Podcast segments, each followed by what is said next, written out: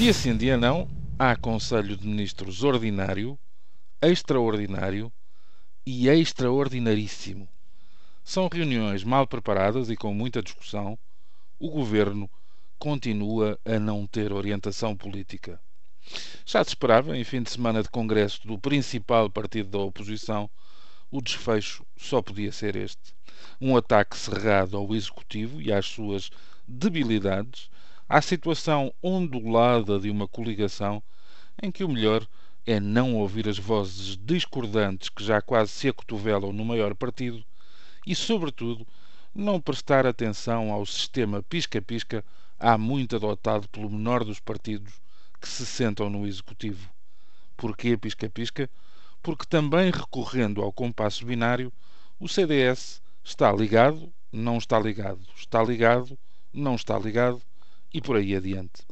Mas continuemos. Também ficámos a saber que já houve grande discussão política. Peço o favor de colocar em aspas nas três últimas palavras, uma vez que se trata de uma citação, em pleno Conselho de Ministros. E que o Sr. Ministro das Finanças, Vítor Gaspar, foi derrotado em várias ocasiões pelo Sr. Ministro da Economia, Álvaro Santos Pereira. Em conclusão, há ministros, tanto do PSD como do CDS, que se revoltam contra as medidas propostas pelo Sr. Ministro das Finanças, que estará a preparar-se para partir, mas, cito de novo, quer sair bem do filme, procurando mostrar que bem tentou, mas não o deixaram. Por fim, também veio à baila o discurso do Sr. Presidente da República nas comemorações de 25 de Abril, que terá sido uma tentativa de um discurso de equilíbrio mas falhou, acabando por descair para o governo e continuo a citar. Em síntese, fechou portas em vez de abrir.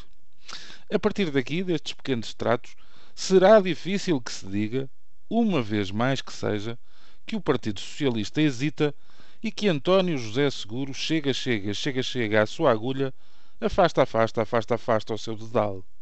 Assertividade e combatividade não faltam aqui pode dizer-se.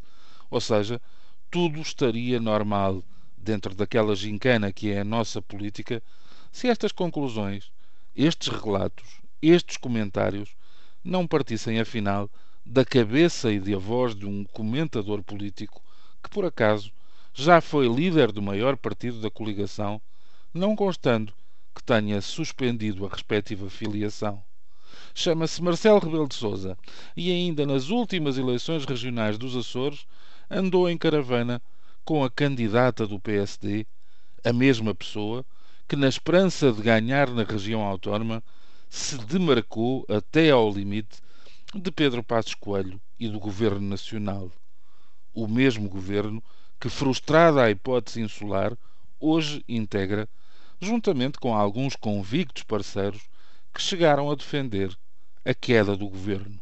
Sempre o mesmo, sempre o dito, antes, obviamente, de passarem a fazer parte dele.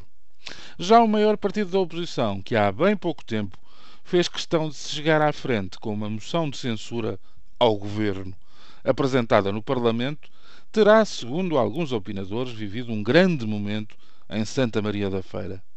Mas esqueceu-se de pedir a demissão do Executivo talvez tocado pelas palavras do Sr. Presidente da República, que jura e sublinha a jura ter pedido consenso. O cidadão, esse, olha baralhado, estupefacto, sem saber a fronteira que se trace entre a gargalhada e a aflição.